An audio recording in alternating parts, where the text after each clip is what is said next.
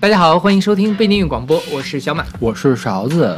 这一期节目呢，我们接着上一期的这个二零一六马勺音乐榜，继续为大家介绍年度排名第二十到第十一的呃专辑。OK，我们现在听到的是来自月璇的专辑，叫 Entrance and Entrance and Expose Remix Project。嗯，这是一个混音专辑，其实混音的一个计划。月璇其实他是一个弹钢琴的，是他从小进行过钢琴的专业的训练，他是一个音乐世家出身的。然后呢，他出的他自己的个人专辑通常都是纯的器乐的钢琴曲，或者是比较氛围的曲子。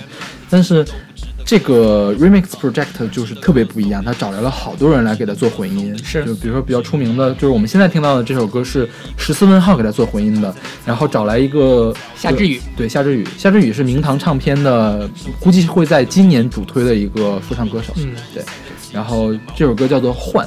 换的原曲我也去听了，就是真的是很安静、很安静的。大家把就只听后面那个钢琴的琴声，差不多就是那个。嗯，差不多，啊，就是很慢，比这个还要慢一些就。很慢很慢就是很平淡，没有吹唢呐的那种。因为我听了月璇的那个，我因为我听了月璇的那个，他这个专辑叫《In and Out》，对吧？啊那张钢琴专辑，对，没有很喜欢，但是这张专辑，这张混音专辑，我真的特别特别的喜欢。对，因为这张不平淡了呀。是它里面请到了很多，比如说是白天不亮、马海平，然后还有我们之后也会，是就是也进了我们年度前五十的 Immune，还有那个十四问号夏之雨。红旗的侯晨忠等等等等非常多的音乐人来做，对然后每首歌其实它的风格都不完全的一样，然后这个，但它本身又是偏向于电音的那个，就是反正我觉得是它的整本都是电音。对对电音，但是每首歌又会有这个创作者本身的一些特点，对所以听起来就很五光十色的感觉。对，嗯，月璇这个人呢，就是其实他可能制约他发展的最大的因素就是他长得实在是不够好看，一个女生。OK 对对，但我觉得他真的很有才，就是至少写曲子还 OK，不是还 OK，就是还不错嗯，是吧？说到月璇，月璇好像也签了名堂，啊。对，这本专辑是明堂唱片旗下的 Mall Records，这个 Mall Records 是一个做氛围音乐的。嗯哼，然后月璇她就是在做氛围音乐。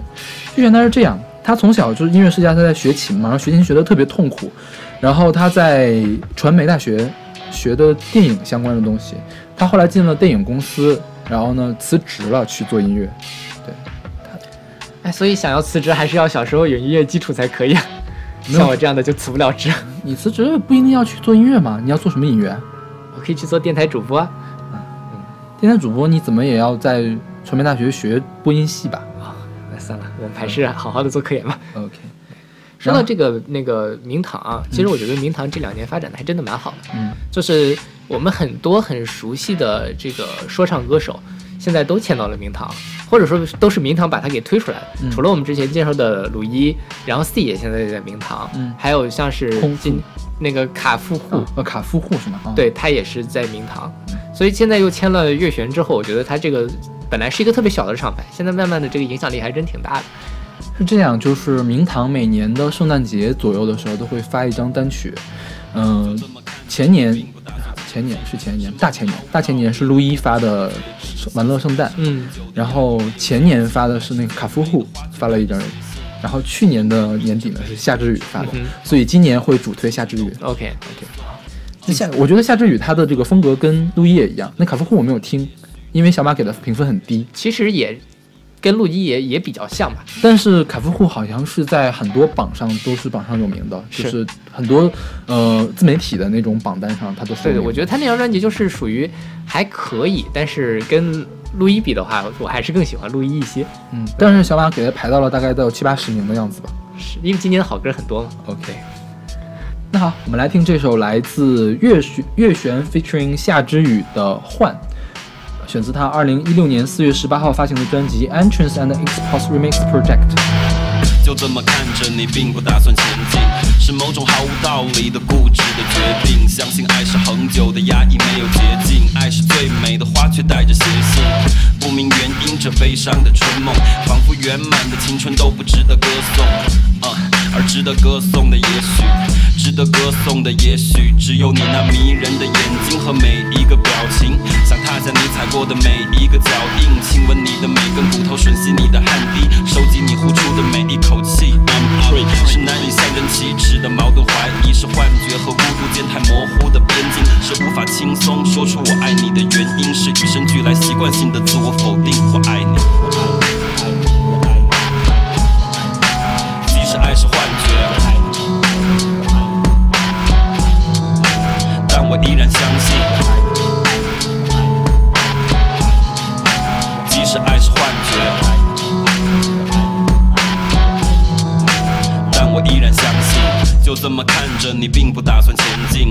某种毫无道理的固执。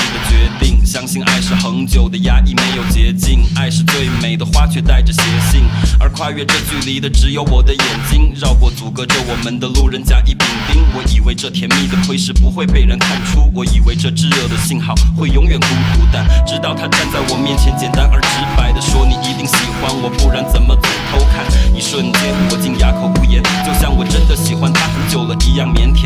但我爱的是你呀，却纵身一跃坠入了温柔之海呀。身边的一切是幻觉，是谎言，当他等待我的回应，但这就是我难以开口的原因。我爱你，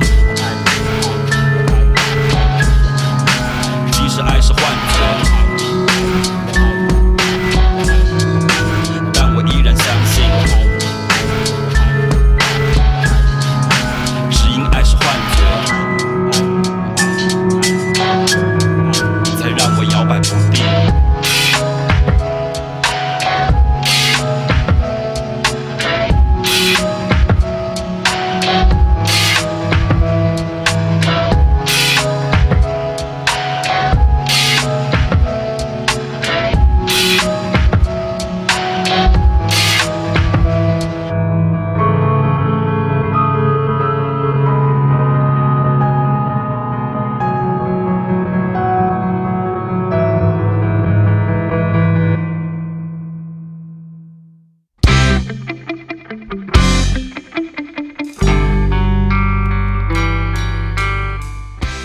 我们听到的是年度排名第十九名的，来自星球撞树的《没有鸟的花园》。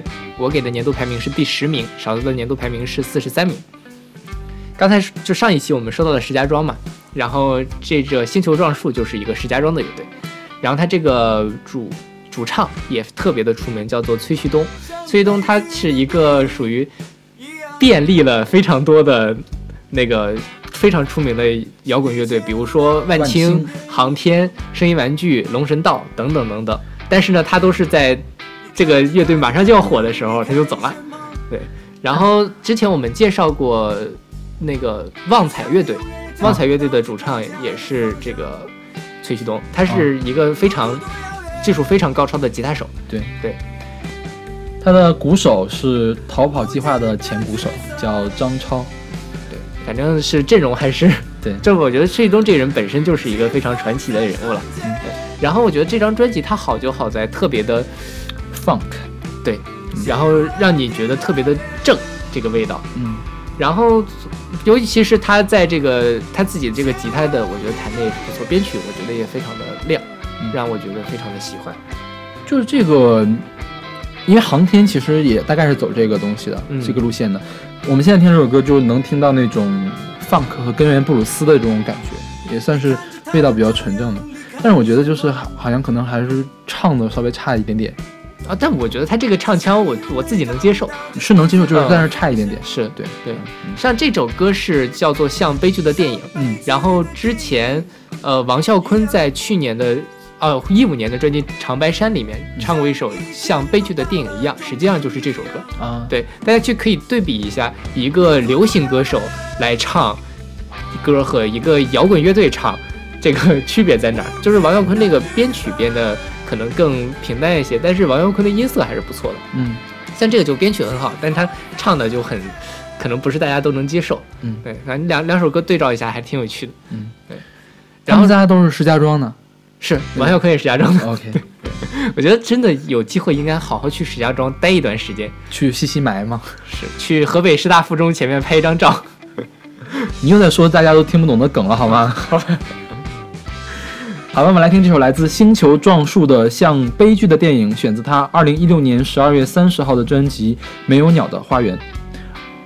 二零一五年，二零一五年，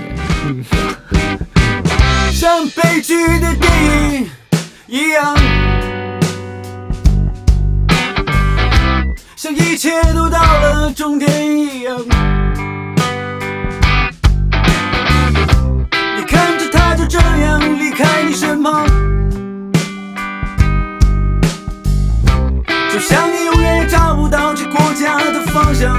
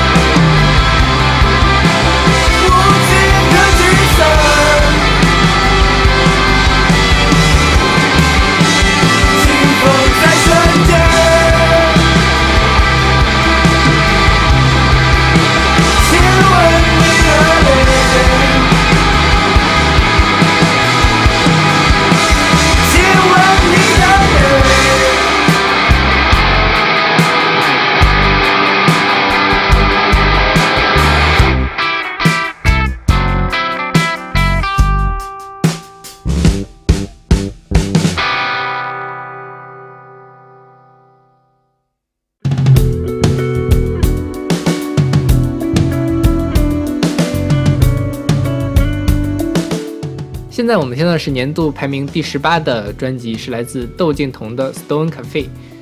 我的排名是第十六名，勺子的排名是第三十五名。窦靖童这本专辑我也是早就听了，嗯，其实挺喜欢的。他之所以排到了三十五，是因为前面有更太多太多好专辑，其实其实专辑还还可以吧，我觉得是。窦靖童这本专辑，我觉得是这样，就是很容易就听进去，但是也是不太容易被记住。嗯，对是他的他他曲子写的旋律很好听，然后窦靖童的声音其实现在也是他非常非常好的这个年代，而且呢有有有那么一点他妈妈的影子，是是吧？对，但是就是没那么容易被记住，可能也是因为有语言的隔阂，嗯，对，就是歌词不太懂。就是说到窦靖童啊，窦靖童这人其实也不用多介绍了吧？我觉得现在窦靖童现在是炙手可热，我觉得某种程度上已经快超过他妈的势头了。超不过的，超不过的。对，就是说到王菲不是去年年底开了一个演唱会嘛，嗯，然后在腾讯视频上，她的试听的排名的第一名和第二名，第一名是你快乐所以我快乐，第二名就是王菲翻唱的这首歌《The Way》，叫做中文版叫《同店》。嗯然后很多人其实都是因为为什么是这两首？因为这两首歌都有窦靖童出镜，啊所以现在很多窦靖童的小粉丝已经攻占了市场。啊反而像现在听歌的主力，很多人都喜欢王菲什么歌呢？《匆匆那年》，嗯或者是就反正王菲近几年出的影视金曲。，OK，对，所以我觉得这个听歌真的是一个时代一个时代的在往前滚的那种感觉。嗯嗯、我之前看了一个乐评，原话我记不太清了，大概就是说，呃，窦靖童这张专辑就很适合在咖啡馆放，或者说类似的这种感觉，你没有特别明确的那种撕心裂肺的，像王菲那样，你能够听着王菲的歌在深夜里暗自哭泣的那种感觉了。但是我觉得这个时代可能就不再需要那样的歌了。我觉得王菲九七也可以在咖啡馆里面放，王菲九七啊，人间什么的。对，但王菲九七是我自己在黑夜里会听着自己哭的那种，对。但是窦靖童就没有这个感觉。因为窦靖童唱的是英文，我觉得还是差一层，差一层。他要全都唱成中文的话，没准也可以。我觉得可能，我觉得可能那个风潮就过去了。当年那个非常传统的、正统的那个呃都市流行的那种抒情风，可能就王菲九七可不是正统的都市抒情风，王菲九七在玩 dream pop 呢。哦也是哦。对呀、但反正就是那可能还是写词的关系吧，嗯词曲我觉得都有关系。嗯，对。但反正我觉得这个现在窦靖童的时代已经快要到来了。嗯，而且作为一张处女专，我觉得窦靖童这张专辑真的是起点非常的高。是的，对就是虽然说，我觉得跟国外的一些就是比如十七岁发专辑的那些人还是差一些，嗯但是在国内可能是没有人可以跟他望其项背的。是是的是，国内的处女专，他肯定是最厉害的。对对，也不看看他爸妈是谁。是，而且我估计可能他爸他妈在后面也嗯不一定使了很大的劲，对是吧？至少创作来说，应该都是他自己的。对，创作是他自己的，但我觉得这个可能就是一个从小的一个陶冶上的一个是的是的状态。对，就处女专尚且如此，我觉得窦靖童发展下来还是非常有潜力的。但是我觉得，就是如果真的是不唱中文歌的话，还是很难在主流市场打开市场。你那我我觉得现在华语乐坛已经不太有一个所谓的主流市场这个概念了，没有啊？我觉得如果 TFBOYS 出来就唱英语英文歌，他绝对不会这么火的。所以 TFBOYS 的市场是主流市场是吗？是的，那可能他进去是进入不了主流市场。对我们听的这些歌里面好像主流市场的歌也不是很多。嗯，也我觉得还还可以了，还是有的，嗯哼是吧？对窦靖童已经算是相当出名了，嗯在我们的榜单上。那好，我们来听这首来自窦靖童的《The Way》，选自他二零一六年四月二十二号的专辑《Stone Cafe》。Make me a cage, I will stay, I will disappear.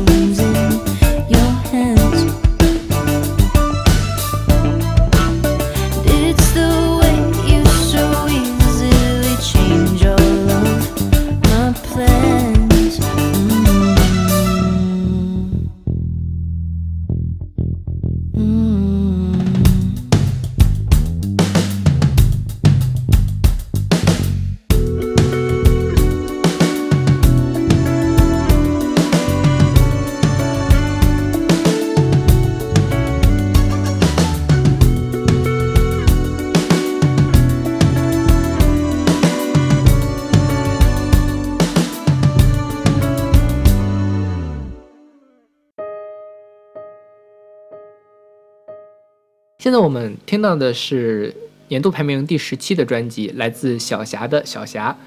我的排名是第三十九名，少了的排名是第十名。所以这歌你为什么不觉得它平淡呢？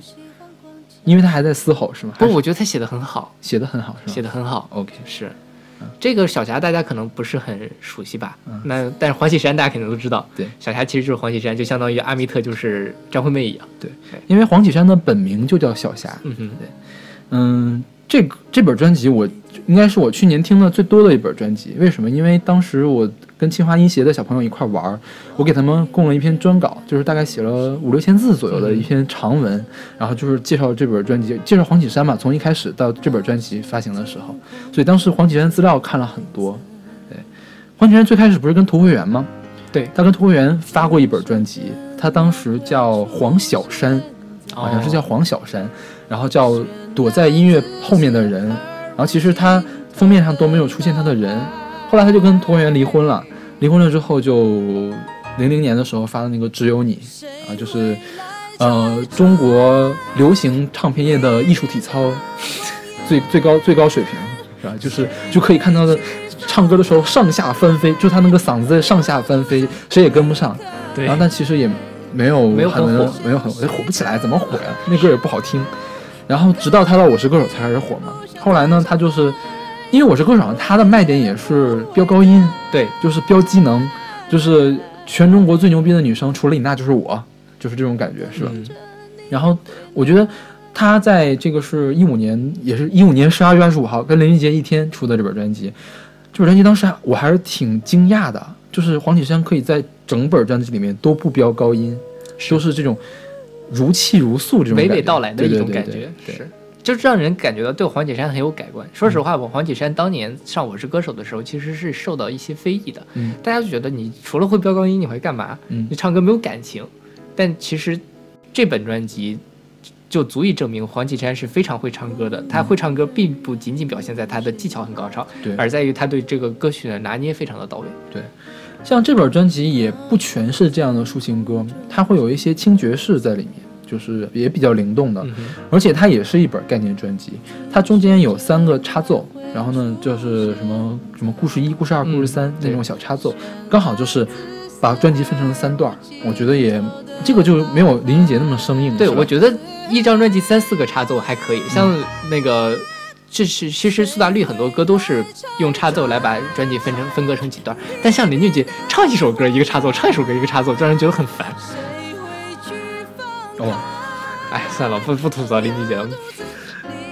然后这本专辑的制作人叫秦四峰，秦四峰他是一个做轻音乐的，所以说他可以把这个专辑搞得非常悦耳。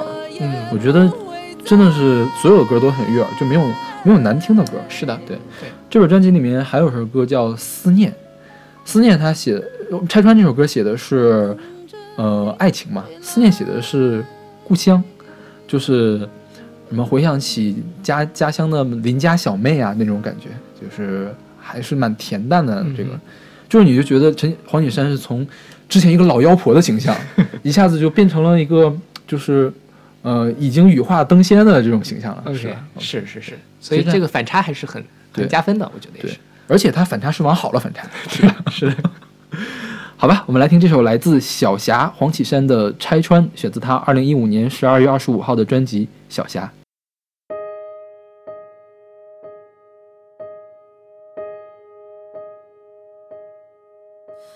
我不喜欢说话，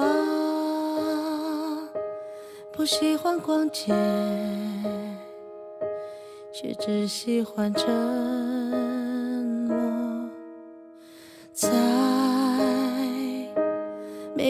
清晨，会默默祈祷，每天会更美好。光阴荏苒，有谁还记得？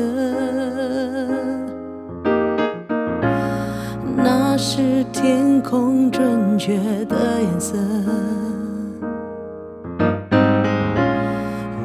说真爱会出现在绚烂自私而无尽头的脑海。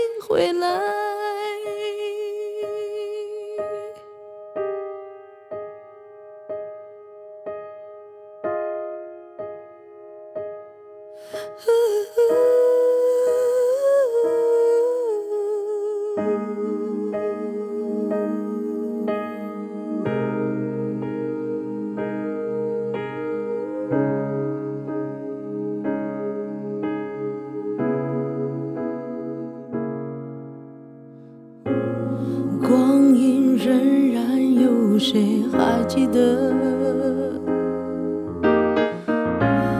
那是天空准确的颜色。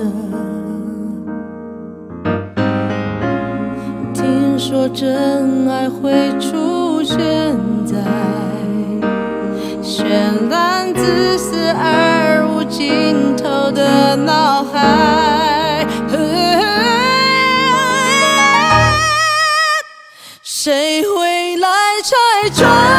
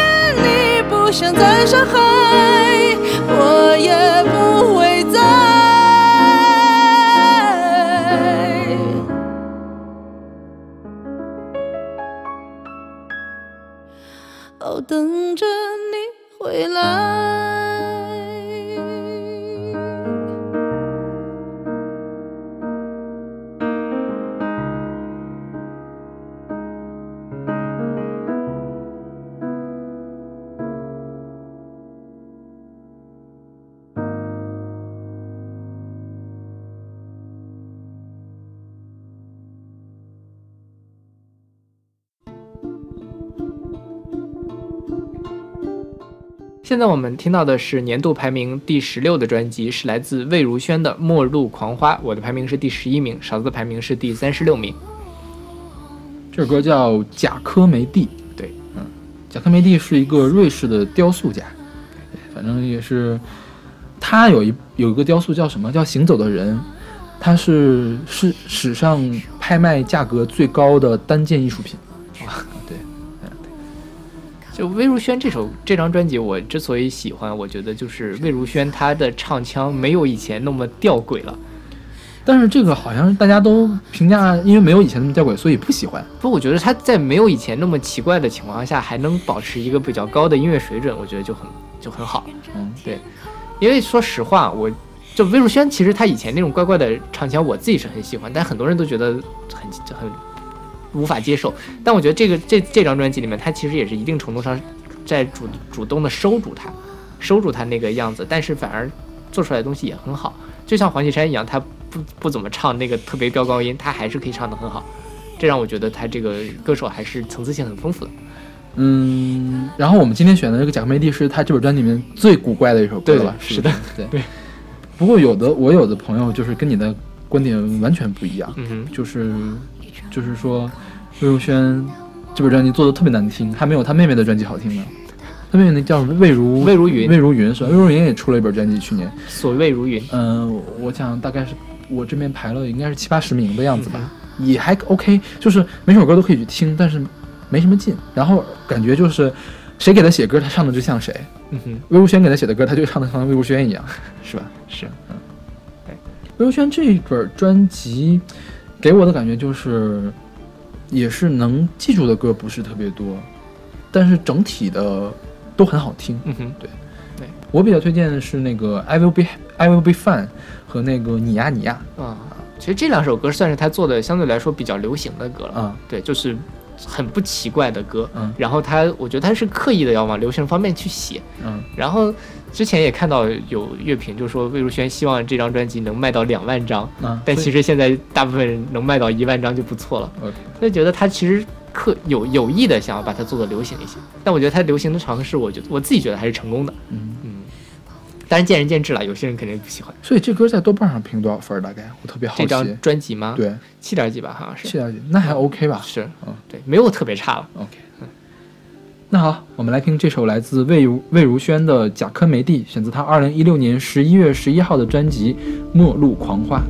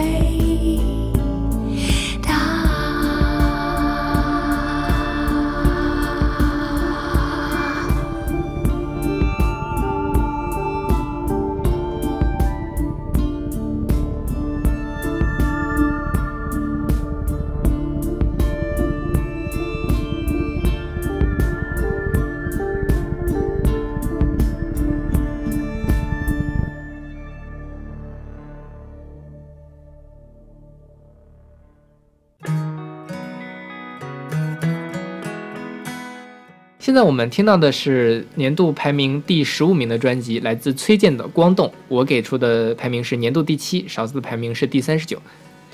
崔健，我的这本专辑，我的感觉就是呢，都挺好听的，而且很崔健。嗯、虽然说当我很早就听这本专辑了，它是也是也是一五年，一五年十二月二十五号的。刚才小霞也是，上次那林俊杰也是对一天发的。然后他跟小霞都是索尼的，你知道吗？嗯，竟然都是索尼来出出品的。嗯，我是觉得《光动》这本专辑听起来的感觉还蛮不错的，所以我给它这个名字。但是其实我我也是总是 get 不到崔健的点，就是 get 不到崔健的内涵。OK，对，因为我他不是特别能打动我。然后呢，这本专辑其实当时出来之后评价不是特别好，确实，就是说崔健没有进步，怎么怎么样。但是我又觉得你你期待崔健做出一个什么样的效果来呢？我觉得这个就是崔健的水准，就是在这儿啊，就是蛮不错的水准了，是不是？嗯对，其实大家说这个。是因为什么呢？崔健以前都是以开时代之先的，嗯他是比较早来玩摇滚的，就是比较早的弄说唱的人。嗯结果他现在又就是也不弄说唱了，然后做了非常宏大的这种纯摇滚的专辑。嗯但是我反过来讲，其实摇滚乐的时代已经过去了，嗯就现在也没有什么东西能够拿出来让人觉得是呃嘣的一下爆炸的一个东西，因为其实中国跟国外的这个音乐的水平其实是在至少我们在信息的沟通上是没有太大的障碍了。所以你说崔健做什么呢？连舞曲都有蔡依林做了，崔健还能做什么呢？对吧？但我觉得这张专辑我自己喜欢的就是崔健在这么多年来，虽然说他没有再去做创新的东西，嗯或者说创新本身很难创新，但他我觉得他深度一直是在的。就比如说现在这首《光动》，其实大家仔细去来揣摩一下它这个歌词，是分成了三段儿，然后其实你可以去跟历史去进行对照，包括它里面的有一些呃这个所谓的。梦啊，梦境之类的，其实也有人说它跟现在的中国梦之类的能联系到一起去，当然这个就不展开来谈了。除去这些政治性或者是时代性的隐喻之外，我觉得它的歌词写的真的是拿捏的非常好。比如说“光动”，其实从头到尾都是光和动这两个意象纠缠在一起。就是如果不是崔健写的话，其实你很难想象这两个词有什么联系。但是他真说了的话，好像真的就有那种感觉，你看到很明亮，但是你依然感觉到非常的寒冷。这我觉得是崔健的歌词真的是非常一流的。对，然后还有就是，我觉得他这个专辑对于崔健自己来说也是有一些变化的，就是大家能够很明显的听到后面这个女生的和声。以前崔健其实 专辑里面比较少出现女生的和声，但他现在认识了谭维维跟央吉玛，嗯，对，包括去年的那个中国中国之星，对吧？啊对，崔健也去上上去了。然后我觉得这个女性的声音，这个和声进去了之后，对崔健整个歌会有一个改变，这个气质就完全的变了。所以我觉得还整体上讲，我是非常喜欢这张专辑的。你知道去年这专辑刚出的时候，小马还在吐槽崔健这个专辑的名字呢，《光动》，听起来就不想听。对，但是我就是一自己打自己的脸，但是我真的觉得现在再去听这个，我觉得特别的特别的好。这个光弄这个歌词写的也真的特别好，大家一定要去看一看他在写什么。所以说今年小马给了这么高的名次，我之前都没有想到。嗯哼，就我我自己也没有想到，因为说实话，我之前不是特别喜欢最近。这歌是这样，这歌是我很早就听了嘛，然后就给他排在那儿，大概是给了打个四星半就排在那儿了。然后后来就很长一段时间没有听，后来听的歌就叉叉叉就插到他前面去了。嗯哼，然后最后看到小马给了一个总榜，就他排了，我很惊讶他排的这么高嘛。然后我就反过去又去听崔健的歌，后来我发现我我觉得我是把他的位置排的有点低，嗯我又往上往上提了一提。要不然他也会落到那个。对对对，最后我后来，因为我们本来已经排好了一个出版，我自己看到了一个出版，我说这些歌怎么会差这么多呢？我觉得不太对劲，不太正常。然后我就专门去又重新听了几遍，我们差的比较多了。除了新裤子和那个木推瓜，真的是没办法往往前排，其他我都往前排了排。其实 好吧，感谢勺子老师不杀之。，OK，那我们来听这首来自崔健的《光动》，选择他二零一五年十二月二十五号的专辑《光动》。那天夜里，我和太阳和月亮都在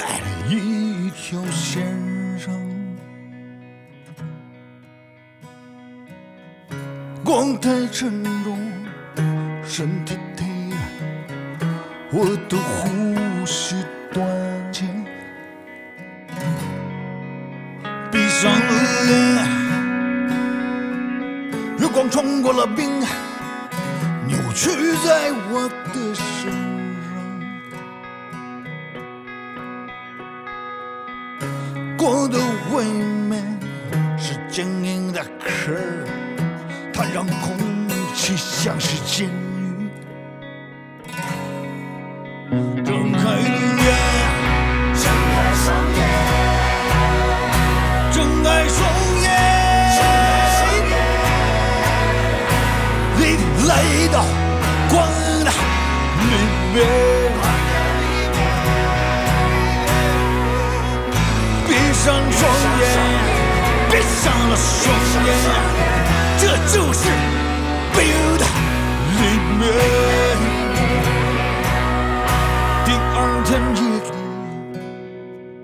天上没有星星，如同你没有表情。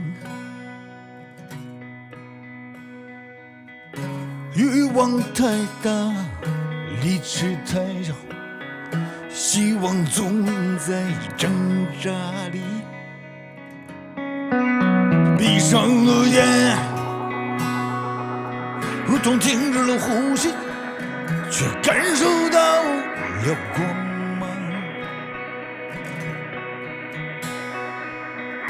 光的里面是凝固的二，突然要和我一起歌唱。睁开了眼。敢说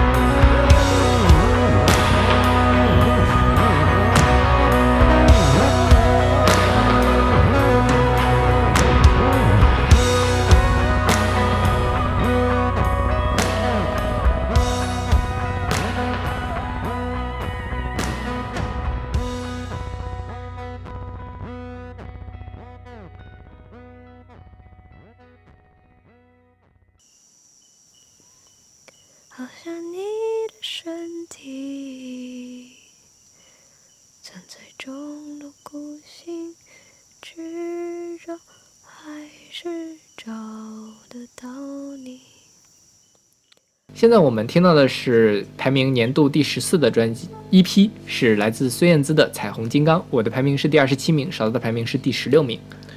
嗯，怎么说呢？孙燕姿是我的第一个偶像，就是我第一个喜欢上的流行歌手是孙燕姿，所以孙燕姿的歌我一直都不太敢听，你知道为什么？因为很怕失望。嗯哼，就比如说今年王菲的演唱会，我到现在还没有听，啊，就我现在也没有听。就是之前不是说那个他翻唱了窦靖童的那个《The Way Way》嘛，是吗？然后我就听了一下，真的是很失望。然后呢，就听了一半，我就赶快就关了。我就是不要让我留下这个印象。我觉得这个也算是算是我比较奇怪的一种情怀吧，就是我不想看到当年当年就是那么喜欢的人，那么那么有水平的人，然后做出一个比较糟糕的东西。嗯我们在这儿说一下王菲吧，就是我就有点忍不住，你知道吗？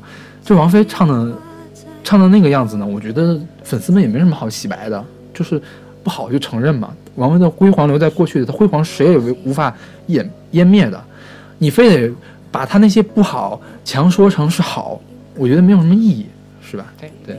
孙燕姿这本专辑这本 EP 给我的感觉是一样的，因为她先出的那个彩虹金刚的同名单曲，我一点都不喜欢。嗯哼，什么样的感觉呢？就是说，一把年纪的人了，然后在那儿卖萌，就是这样的感觉。然后其实那歌呢写的也一般，然后就是因为有他的孩子在里面，然后纯粹是一个情怀的东西。对从音乐上来说，我觉得从音乐上来说，儿歌也是可以有音乐性的，但他那个音乐性，我觉得实在是只能有孙燕姿的歌迷才能喜欢吧。OK，是吧？所以小马很早就听了这本专辑，然后给这本 EP 嘛给了很高的评价，我一直都没有敢听，就直到最后需要出总名次的时候，我必须要听一下的时候，我才去听的。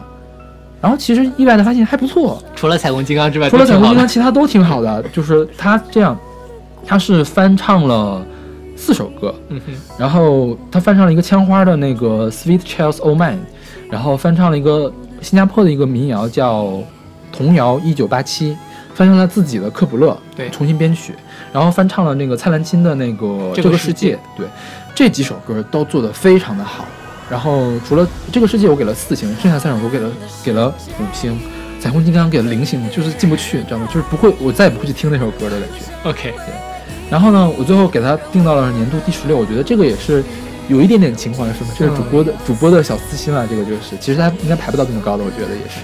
但是我觉得就是即便排不到前十第十六，也是能排到前二三十是没问题的。对的是，我觉得孙燕姿就是无论怎么样，他现在其实也是一个半退隐的状态嘛，偶尔出来唱唱歌。对。但是我觉得他对歌歌曲的处理还是非常细致的。对，不过话说回来，我觉得孙燕姿有可能会步王菲的后后后尘，就是将来缺缺钱了就出来开演唱会，对，然然后拆演唱会还开的被被吐槽的，是。有可能，就因为孙燕姿今年不是有一个非常著名的车祸现场嘛，嗯。就去她去那个金马奖，嗯。唱了这个组曲，其实就唱了这几首歌，唱了其中某几首，但她自己说他感冒了，然后但反正是整体很车祸，嗯当然这个感冒也情有可原，这个话题不展开，但是我觉得孙燕姿本身也不是靠唱功取胜的人，嗯她也是跟就是唱歌唱得非常的细腻，非常的细致，让人觉得非常好。嗯但可能她四五十岁想要再开演唱会，如果她没有保持一个很好的状态的话，可能也是从头到尾车祸。对，所以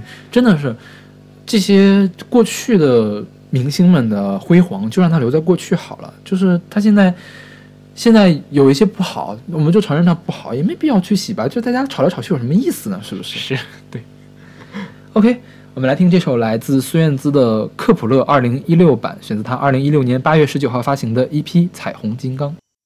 好像你的身体，曾在中路孤行，执着还是找得到你，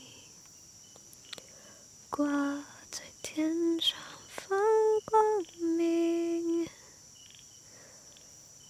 提醒我，我也只是一颗寂寞的星星。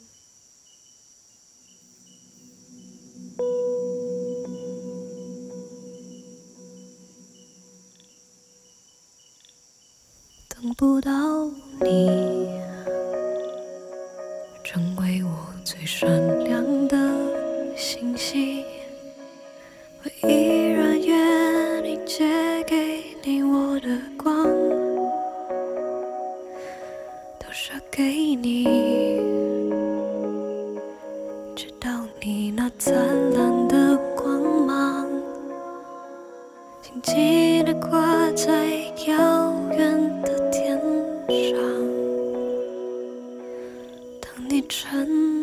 进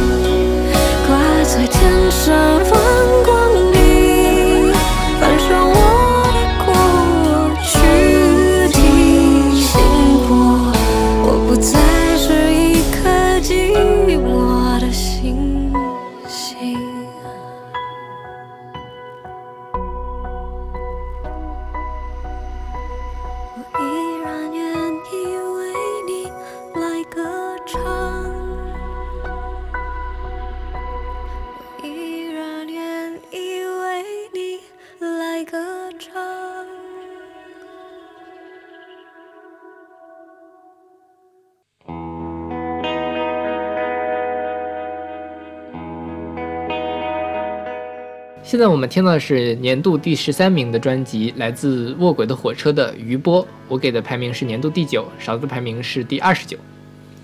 这张专辑是我今年应该说是我最喜欢的一张专辑，但是那为什么才排第九呀？是这样，就是因为一开始我听到这张专辑的时候，其实我都不知道卧轨的火车是谁，嗯，然后网上也没有什么评价，但是这首正是因为那段时间我的心情特别的不好，嗯我觉得这首歌跟我当时的心情对的特别的，就特别的一致，所以这是出于私心，我觉得这是我最喜欢的。但是因为我也不知道别人是什么评价，我也不知道这个我自己这个喜欢有多少是因为个人程序在，有多少是因为他自己的音乐性在，所以就克制住自己打了个第九名。对，但是我看包括现在年底出来，也有很多人的这个个人榜单把卧轨火车排上去。前段时间我还看了一个卧轨火车的专访，就是也算是小有名气。他这张专辑也算是帮他打开了一个局面，所以觉得自己还是可以的，不是完全的私心在做这喜欢这张专辑。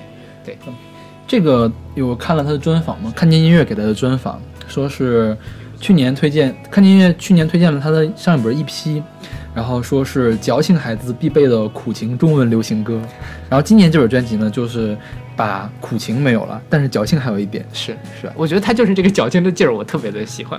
对这个我我我对摇滚乐不是特别的熟啊，但是我觉得这应该算是钉鞋摇滚，自赏。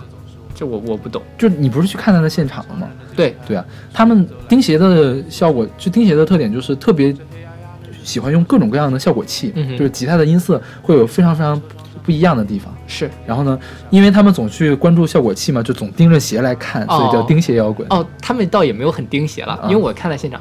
我去看现场的时候，其实我还在公众号发了一篇文章，嗯但没有人跟我一起去。因为就是确实我也没听说过这个，对，对，确实是很新的，去的人也不多，嗯。大概像是我之前今年我跟勺子一块去了看了陆一的，在北京的 School 酒吧，嗯。当时不是挤得满满的嘛，嗯。就那个场大概就只去了一三分之一的人，好吧，对，但是真的非常的好，你从头到尾主唱也没有怎么说话，就是把这个整个专辑演了一遍，对。但是整整体的感觉让你自赏觉得特别还有一个就是因为主创们都很害羞，嗯。就自己玩自己、啊。自己玩自己的。这这这个他们确实是这个样子，对。然后这个专辑听的也很迷幻，是。是比较少见，所以听起来比较高级。对。是我觉得他们整个就是呃迷幻，然后还比较灰暗。嗯它不是那种特别的深的黑，嗯它就是让你觉得整个天就是灰灰的，然后让你觉得也不想做什么事情，就在这里默默的听着歌。嗯然后它情绪也没有特别的大起大落，嗯然后但是反正让你感觉特别的好。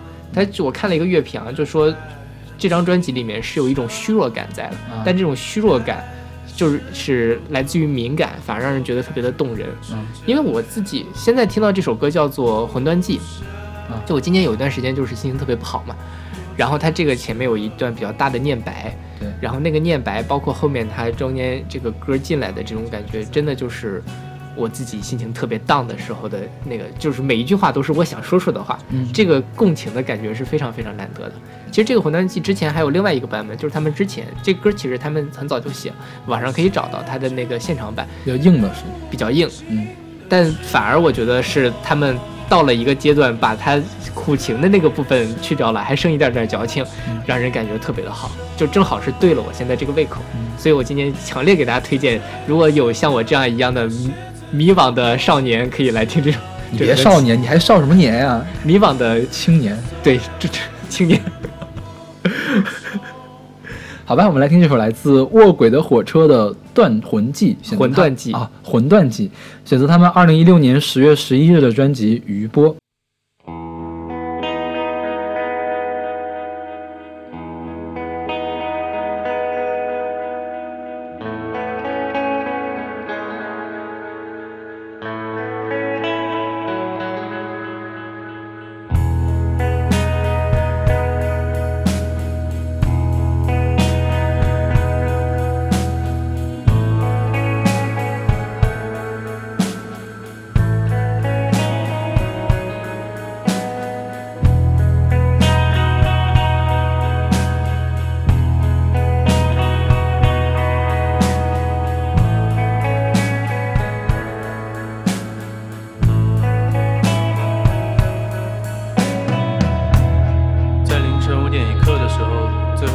手表。当时我站在阳台，窗外面天也已经快亮了。之后在梦里看到有人一直在山谷里面唱歌，看不清他的脸，只记得唱的是森林、细雨、外星人，还有四季的田野。我就跟着他的声音转，也停不下来，就一直转。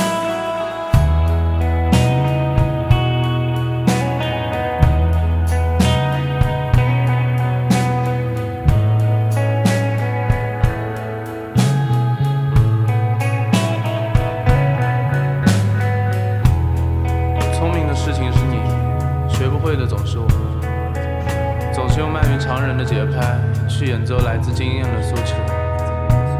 这黑压压的日子什么时候才是头呢？我一直看着车窗上的雨滴，也一直没有想明白。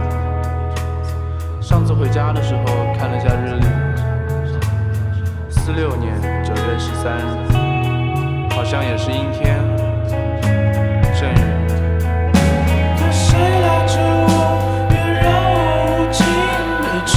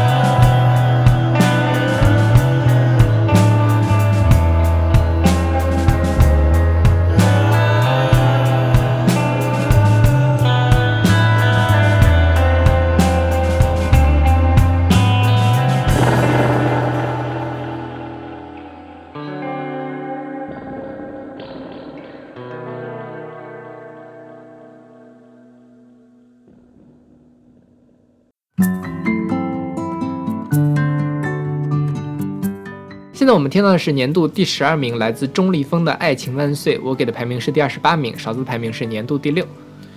钟立风的特点就是旋律真好，是是吧？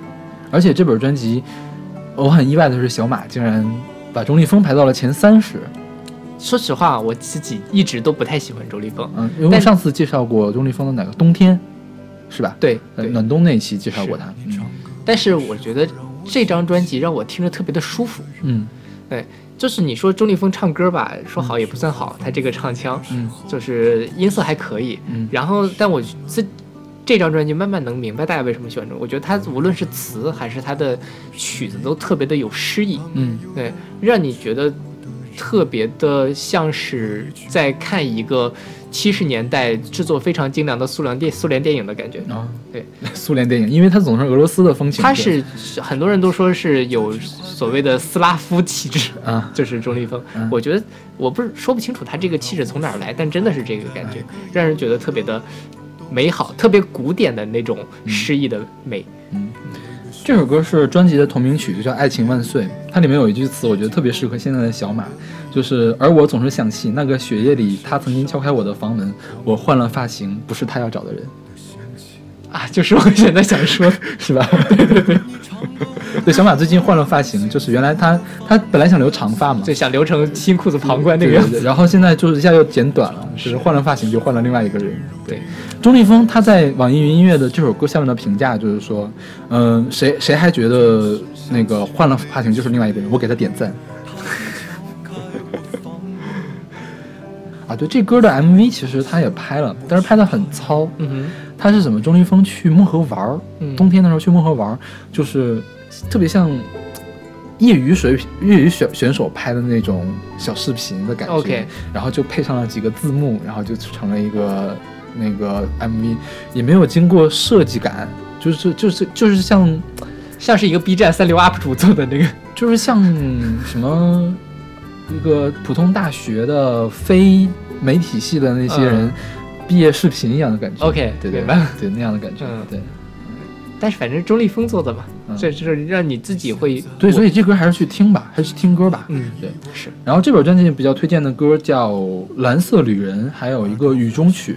其实每每首歌都挺好听的，是。这几首歌就是非常值得大家去反复听的。《蓝色旅人》它的那个俄罗斯的风情就更重一些，对，而且它这个编曲我觉得听起来就很舒服，是。就是钢琴和小提琴。呃小提琴和吉他，小提琴和吉他，对对对对，反正我觉得听周立峰的歌，我以前不喜欢周立峰，我觉得就是没有静下心来好好听。嗯我现在因为今年要排这个年终榜，我就在路上骑车的路上，我就听了好多歌。嗯在路上你没有什么别的事情做，就来听歌，真的是一个特别好的。能够深入到这个歌意境的一个好的状态。不行，我不能在路上听歌，我除非坐公交车我可以听，嗯因为我要随时记下来这哪歌我给几星。哦，对，明白了。勺子老师做的比我细致一些。好吧，我们来听这首来自钟立风的《爱情万岁》，选自他二零一六年十二月二号的专辑《爱情万岁》。你唱歌的时候让我想起一个人，雪花纷飞的时候，它泼向一扇门，门内等候他的是一个他没有人。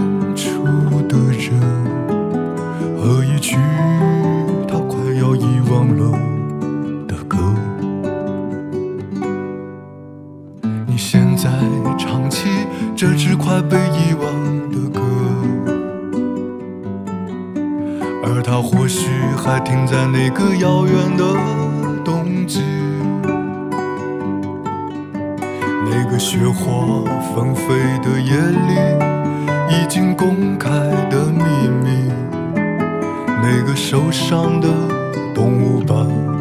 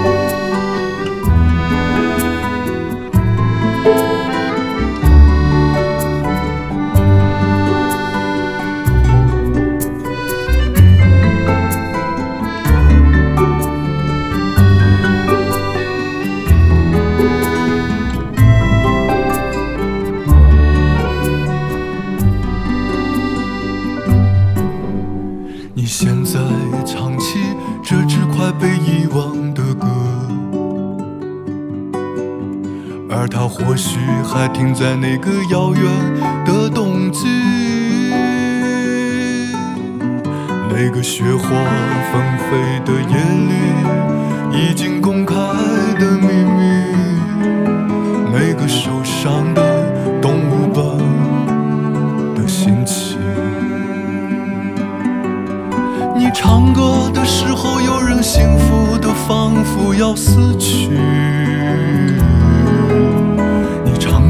的时候，美女如云，爱情万岁。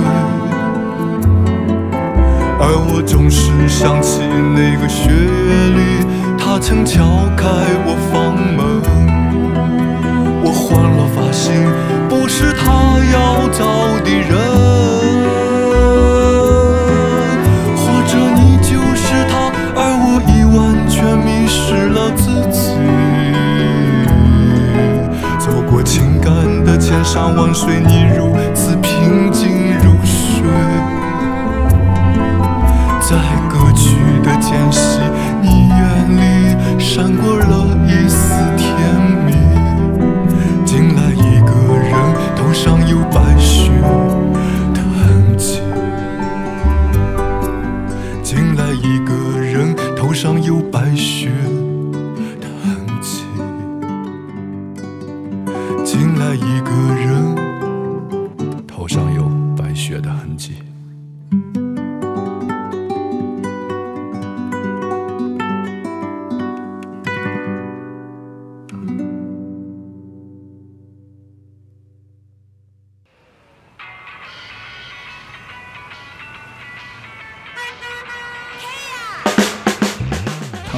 是我们的今天介绍的最后一首歌，对，来自兰亭乐队的《新喝德奇遇记》，这是二零一六年十月二十六号发行的一张唱片。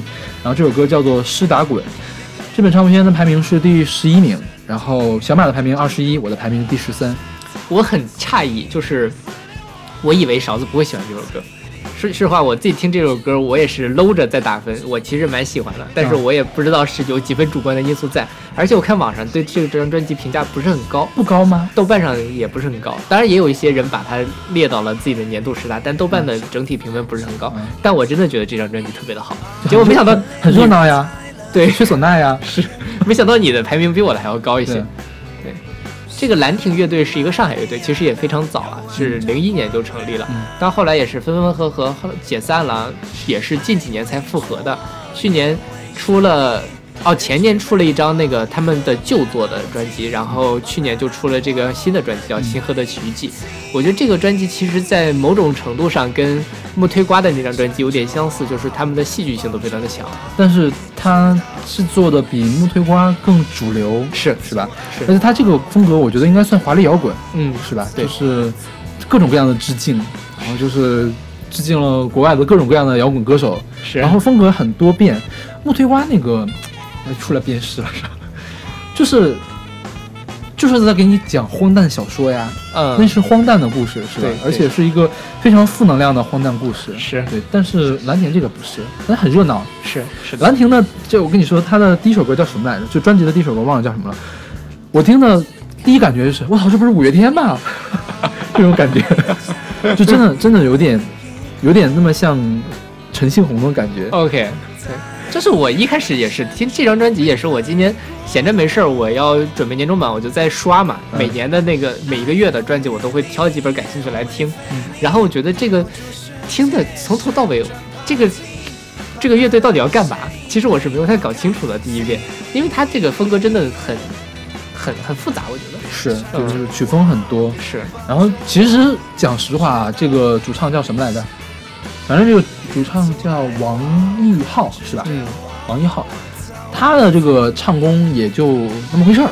对，但是我觉得跟编曲一配的话，就是可以掩盖这些瑕疵。是就跟刚才那个余波其实也是啊，对，余波就是那个动卧轨的火车卧轨的火车，对，嗯也是。他们因为一迷幻嘛，其实你听不出来他的瑕疵。是，我觉得这样掩盖住自己瑕疵，反而是更好的事情嘛，对不是？对是就是更好的欣赏，当然大家更好的接受这个。是为什么非要把自己的缺点暴露出来？但其实呢，说实话，《新赫德奇遇记》就我们现在听这首歌叫《湿打滚》，它并不是所有人都能接受的，还是有点怪，对，是吧？对，很多都很怪，而包括他，我觉得他这个专辑很多名字都很怪，就是第一首这第一首歌叫做《世界上最丑陋的男人》，对中间一首歌叫做呃警车的主题，啊、就你就会觉得还有一首歌叫没有人要猜的谜语野兔，嗯另一些天使，反正从名字看都觉得有点奇怪了。我这个专辑里面打五星的歌，一个没有人要猜的谜语是一首五星的歌，嗯然后还有首歌叫《零花》，嗯铃花那歌就很正统、很安静、很悦耳的一首歌，大家可以从那首歌开始试。然后还有首歌叫《节日前的一天》啊，节日的前一天。